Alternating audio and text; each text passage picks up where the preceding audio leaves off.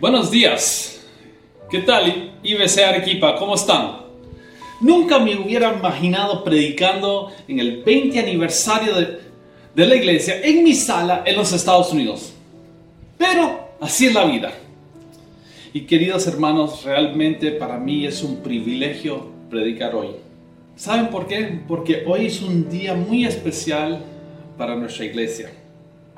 No sé cuántos de ustedes saben, pero hace 20 años un grupo de 20 personas nos reunimos en mi casa en urbanización Los Naranjos en Bustamante y Rivero para nuestra primera reunión como iglesia. Esto marcó el principio del ministerio de IBC Arequipa.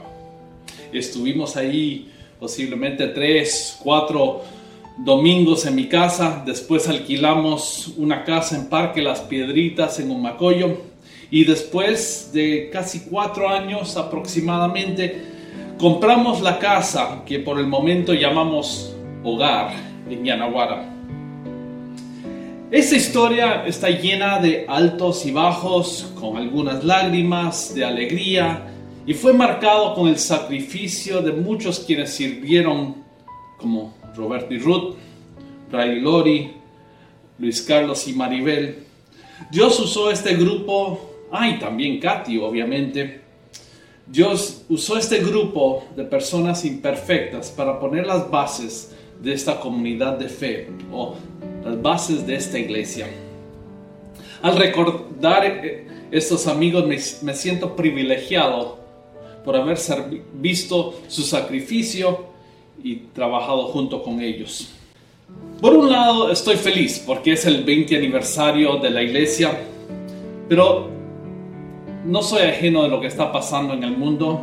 Este año ha sido un año difícil para muchos de ustedes y más de una vez me he sentido un poco mal por haber pasado la pandemia aquí en los Estados Unidos mientras ustedes y mi querido Perú está pasando por una de sus peores crisis en mucho tiempo. He orado por ustedes, que Dios les siga dando la fuerza y no pierdan su identidad como iglesia. Ahora, hoy empieza una nueva serie que los pastores seguirán y cuyo tema tiene que ver con el futuro y el regreso de Cristo a la tierra.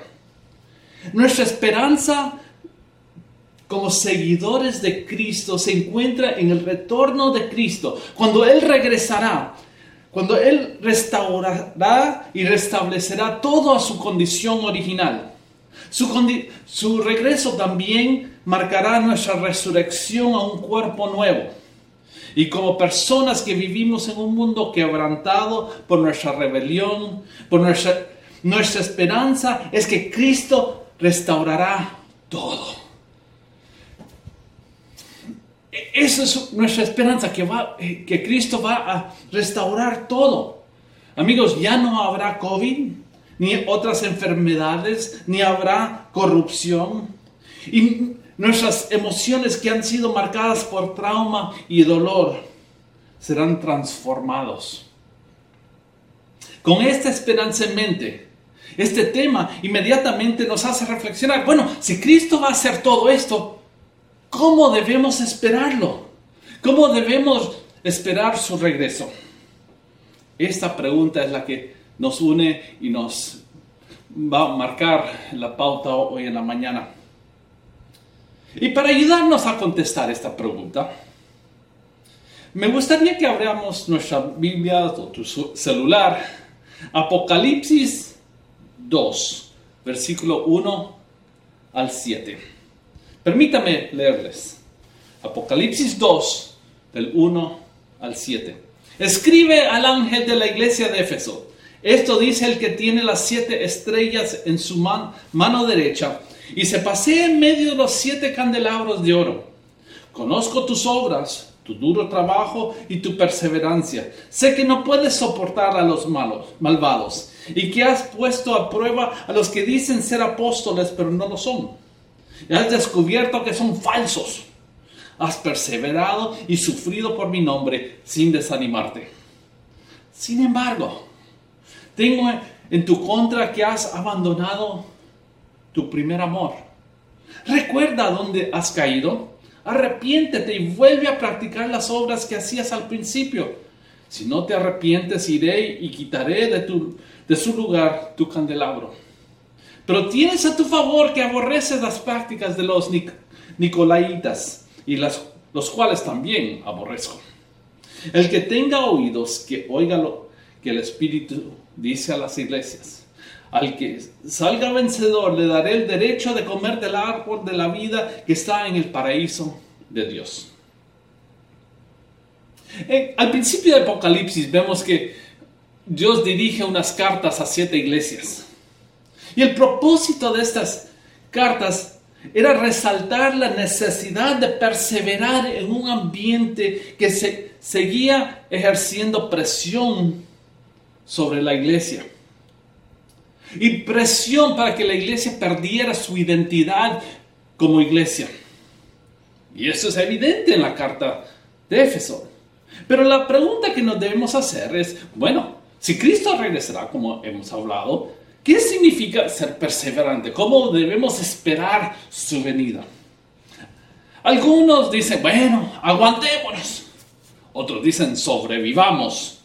O otros, con el COVID, eh, bueno, encerrémonos en la casa y no salgamos. Ya sabemos cómo se siente eso, ¿no? Pero creo que este pasaje nos muestra que perseverancia o esperar la venida de Cristo es ser fiel a nuestra identidad como iglesia. ok, con eso como marco, empecemos a ver los detalles del pasaje. En versículo 1 vemos que acá encontramos una afirmación de quién es Dios y una, acerca, una afirmación acerca de quién es la iglesia o quiénes somos nosotros. En una forma gráfica, Juan nos dice que Dios es aquel que camina, se pasea en medio de los siete candelabros. Si leemos el resto de las cartas, nos damos cuenta que candelabros es una manera de describir a las iglesias.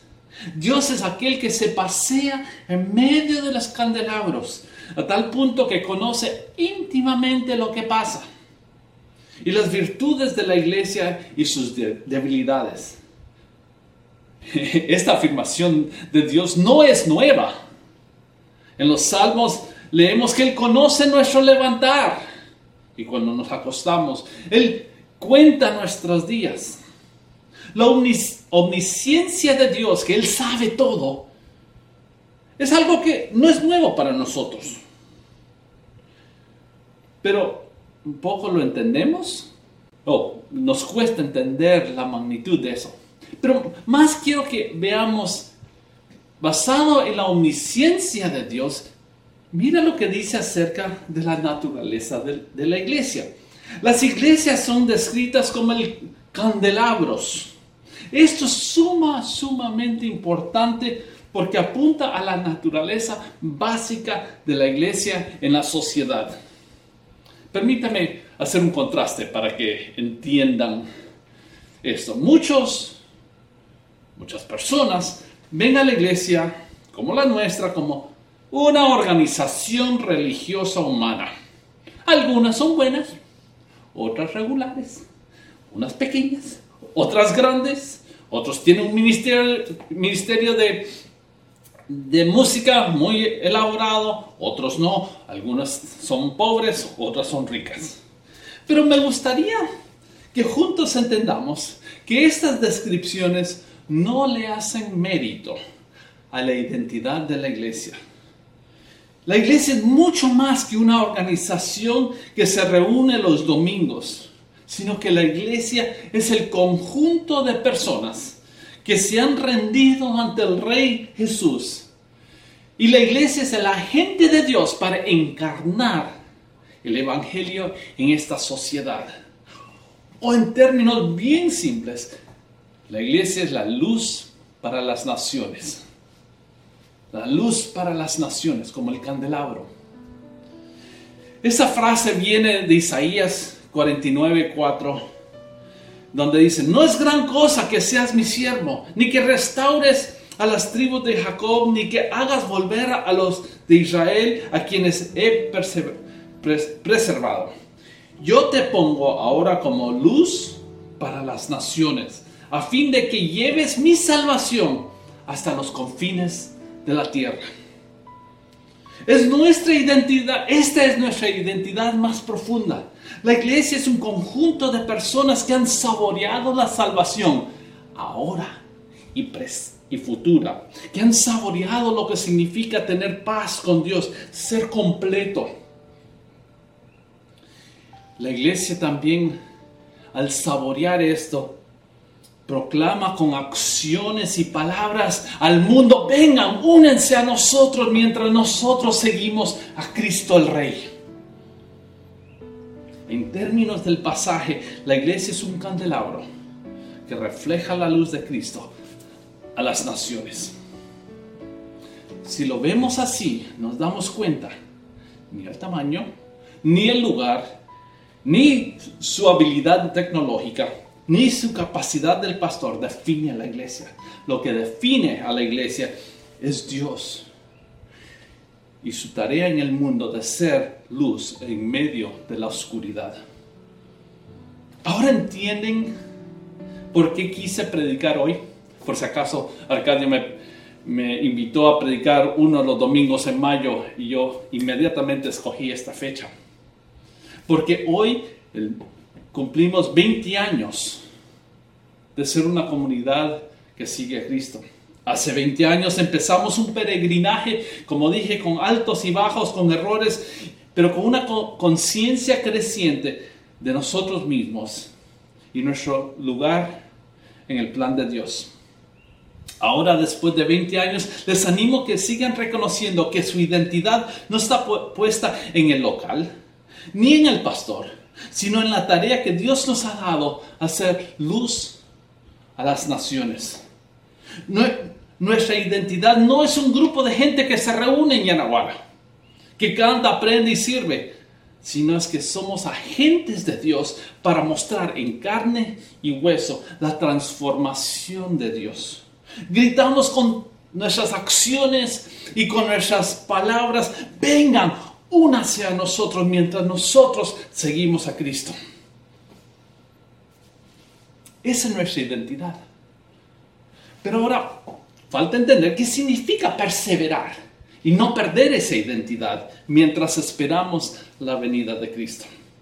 En los versículos 2 y 3 vemos acá que, que Juan y Dios describen las acciones buenas pero desbalanceadas de la iglesia de Éfeso. Dejemos eso de desbalanceado a un lado por el momento. Llegaremos. Pero al, pesar, al parecer, la iglesia de Éfeso era una iglesia chamba. Sí, chamba. Trabajaba duro, perseveró en medio de la presión de las autoridades y también perseveró en, medio de la desviación doctrinal. Mantuvo la verdad bíblica en alto y también fue una iglesia ortodoxa en su manera de predicar, de enseñar. Puso a prueba aquellos falsos profetas y descubrió por quienes eran o por quienes eran. Uy, los descubrió por quienes eran, pero aún así sufrió y lo, y lo hizo con una buena cara. Esta descripción es muy buena, muy buena de una iglesia, porque refleja sus raíces doctrinales profundas. Y tengamos claro, que mantener una buena doctrina o asegurarse que toda enseñanza en la iglesia sea bíblica es una parte esencial de lo que hace una iglesia. Una iglesia que pierde su rumbo o que empieza a desviarse de sus anclas bíblicos, se pierde en un mar de ideas y llega a ser irrelevante. Por eso es importante mantener la buena doctrina. Voy a usar unos versículos en Timoteo para ayudarnos. En 1 Timoteo 1.3 dice, Pablo le dice a su discípulo, el pastor de Éfeso, Timoteo, le dice lo siguiente, te encargué que permanecieras en Éfeso y les ordenaras a algunos supuestos maestros que dejen de enseñar doctrinas falsas y de prestar atención a leyendas, genealogías interminables Esas cosas provocan controversias en vez de llevar adelante la obra de Dios que es por la fe. Desde, el principio de la iglesia de Éfeso vemos que Pablo, el fundador, quería asegurarse que esa iglesia tenía una buena doctrina, una fuerte base doctrinal bíblica. Eso fue el trabajo que le encomendó, a Timoteo. Hey, Timoteo, anda a Éfeso y pon un poco el orden doctrinal en la iglesia. ¿Y por qué? Porque la doctrina nos lleva a buenas acciones. En el mismo libro de primera de Timoteo 4, 17, Pablo le vuelve a decir a Timoteo, ten cuidado de tu conducta y de tu enseñanza. Persevera en todo ello, porque así te salvarás a ti mismo y a todos los que te escuchan. La cosa que atenta contra mantener una buena doctrina son nuestras propias emociones. El momento que nuestro deseo de ser animado, nuestro deseo de validar mis acciones, el deseo de que, o mis motivaciones que sean más fuertes que la verdad, si eso es lo que pasa en una iglesia, nos perdemos en un mar de irrelevancia. Por eso Pablo le dice otra vez a Timoteo, porque llegará el tiempo en que no van a tolerar la sana doctrina, sino que llevados de sus propios deseos, se rodearán de maestros que les digan las novelerías que quieren oír. Cito estos pasajes en Timoteo para mostrar que el mantener una buena doctrina y ceñirse a las escrituras es parte esencial de la vida como iglesia.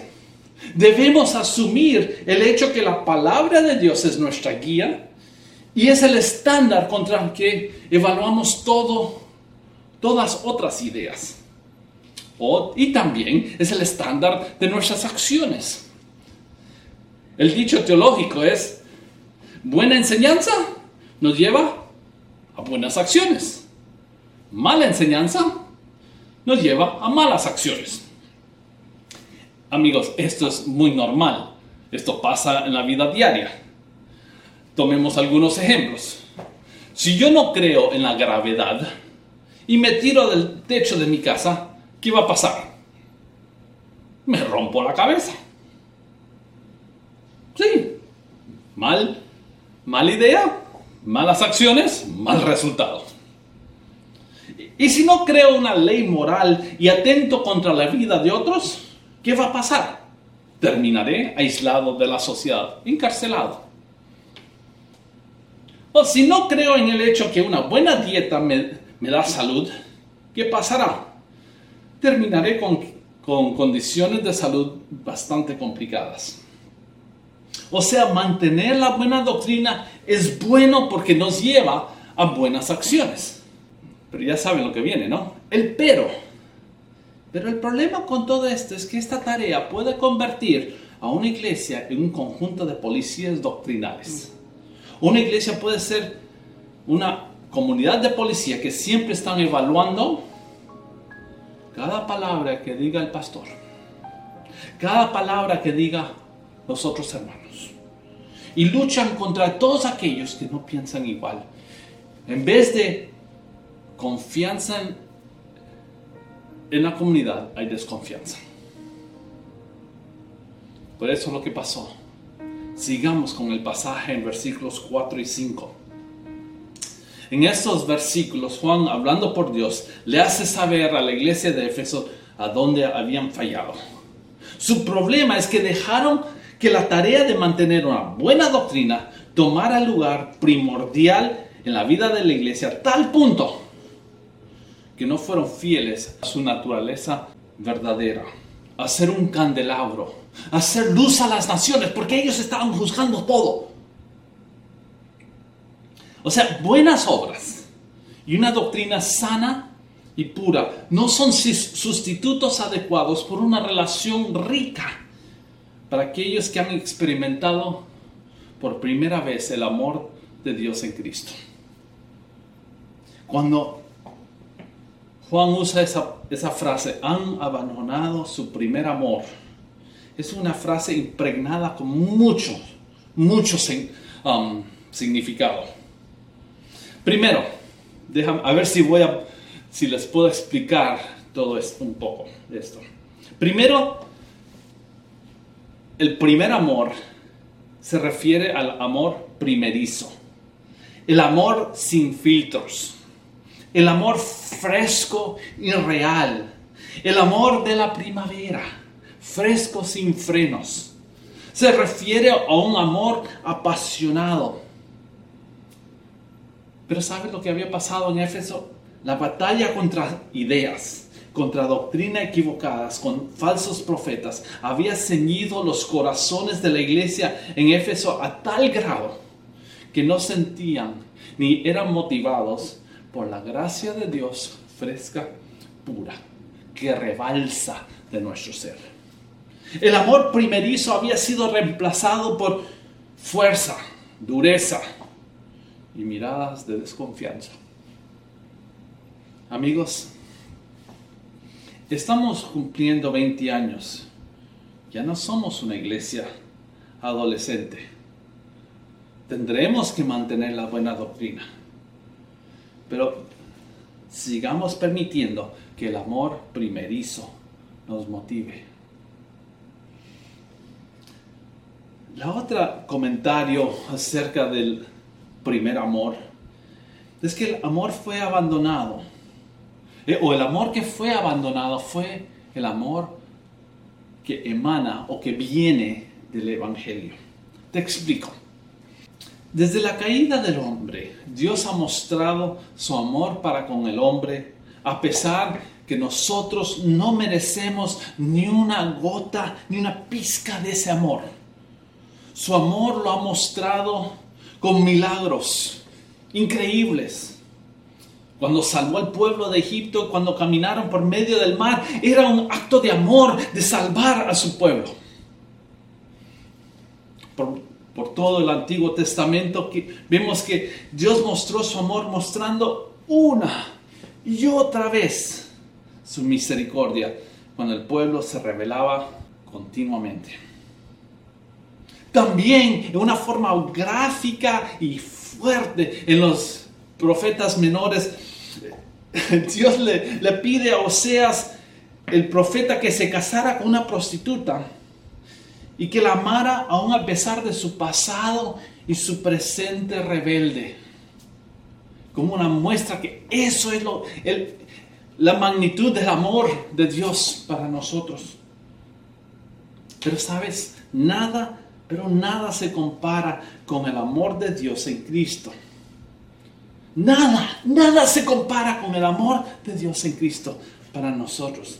Es que Cristo, siendo el inagotable, incomprensible Dios, se humilló, tomó su cruz, fue azotado, menospreciado, insultado, fue crucificado, separado del Padre por nosotros y para nuestra salvación.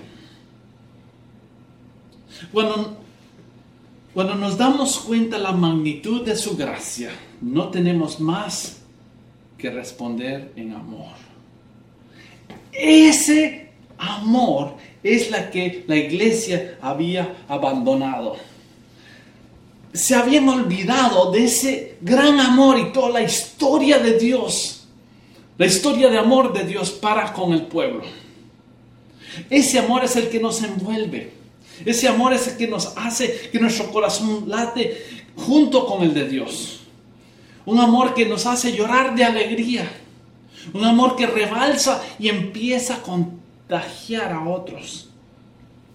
Ese es el amor que Jesús describió en Juan 13, 35. De este modo, todos sabrán que son mis discípulos si se aman los unos a los otros. El amor a otros bíblicamente emana o viene de el amor de Dios en Cristo por nosotros. O sea, cuando hablamos que el pueblo, la iglesia de Éfeso había abandonado el amor, es que habían abandonado sus bases de existencia. El amor que viene, que emana o es en respuesta a lo que Dios ha hecho por nosotros. Juan lo dice claramente, nosotros no amamos primero, sino que Dios nos amó primero y nosotros después. Ahora, el tercer comentario acerca de ese amor, primer amor, es que las consecuencias de abandonar este amor son fatales. Y acá es triste. Nos dice el versículo 6 que Dios quitará de su lugar el candelabro. Esta es una imagen bastante fuerte. El momento que nosotros nos volvemos una iglesia dura, justa, dedicada a proteger la doctrina pura, cueste lo que cueste, que nos lleva a juzgar a otros con dureza, perdemos nuestra identidad como luz a las naciones. En vez, Dios nos está llamando a mostrar nuestra identidad llorando por los que lloran, siendo generosos con lo que necesitan, desprendiéndonos de nuestro confort y seguridad. Dios le pide a la iglesia de Éfeso que se arrepienta de esta posición de altivez espiritual y recobre su primer amor en el Evangelio. La lucha de cada iglesia, la lucha de cada pastor, la meta de cada creyente no es perder nuestra identidad. Hoy, como nunca, es un peligro real. Y les explico. Cuando hay problemas en la iglesia, es fácil ser tentado y volvernos una iglesia murmuradora. Oye, choche, ¿qué pasó? ¿Has visto lo que pasa con el pastor? O la hermanita, ¿cómo, ¿qué vamos a hacer con ella? ¿No? Empezamos a murmurar. Pero cuando la economía va bien, cuando, hay, cuando no hay problemas, somos tentados a descansar y ver la iglesia como un grupito en vez de ser luz a las naciones. ¡Oye, ¿cómo están? ¿Todo bien? Sí, todo bien. Sí, llegamos a ser un grupito de, de choches y perdemos nuestra identidad. Pero cuando hay problemas grandes, cuando hay enfermedad como hubo este año, es fácil retraerse y cuidarnos a nosotros mismos en vez de ser luz a las naciones. Amigos, en cada situación, no importa si es buena, difícil, mala, siempre seremos tentados a perder nuestra identidad como iglesia. Y mantener nuestra identidad como luz a las naciones es lo que hemos definido como perseverar. ¿Sabes? Lo que puede ser aún más triste es ver una iglesia activa, con buena participación, con buen presupuesto, que han perdido su identidad como iglesia de ser luz a las naciones.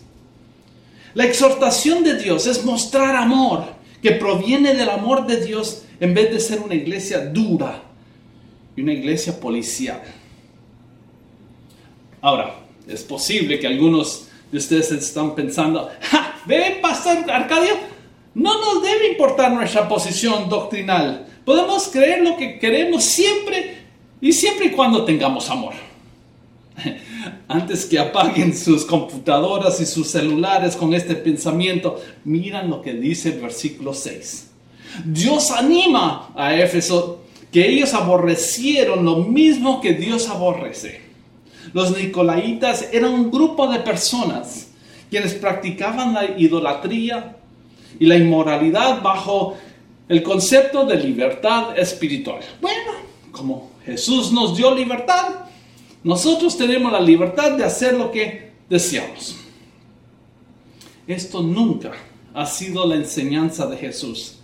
La iglesia de Éfeso vio eso y lo denunció correctamente.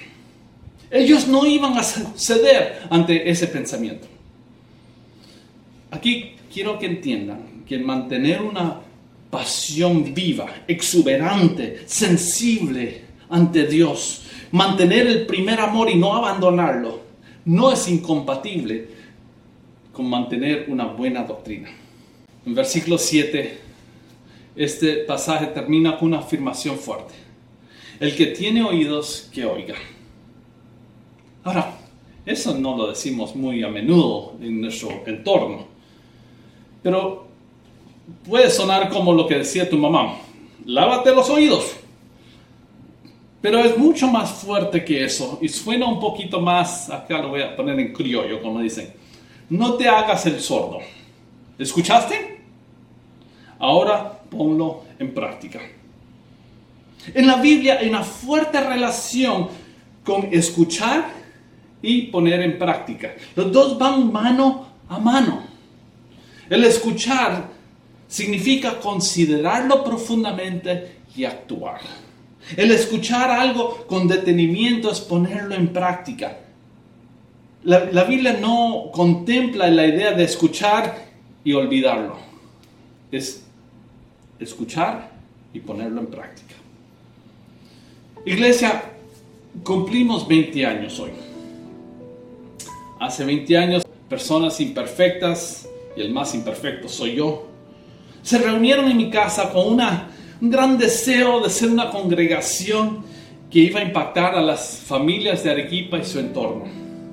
Con esa consigna empezamos a vivir juntos y ser luz en la ciudad. A veces, lo, a veces lo hacíamos bien, a veces nuestro testimonio no era tan claro. Ahora viendo hacia atrás de este pasaje, con este pasaje en mente, um, nos anima o me anima a mí a avivar la llama del amor que viene solo por Jesús. Sí, sabes, es que en la vida de cada iglesia siempre habrá veces donde empezamos o tratamos de mostrar ese amor con nuestras propias fuerzas. Pero sabes, nunca podremos copiar ese amor motivándome a mí mismo. Nunca podemos copiar ese amor con actos superficiales de piedad y bondad impuesta o con palabras bonitas.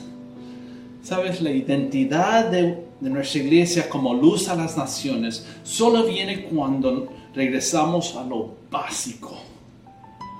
Cuando regresamos a Jesús y su obra en la cruz por nosotros.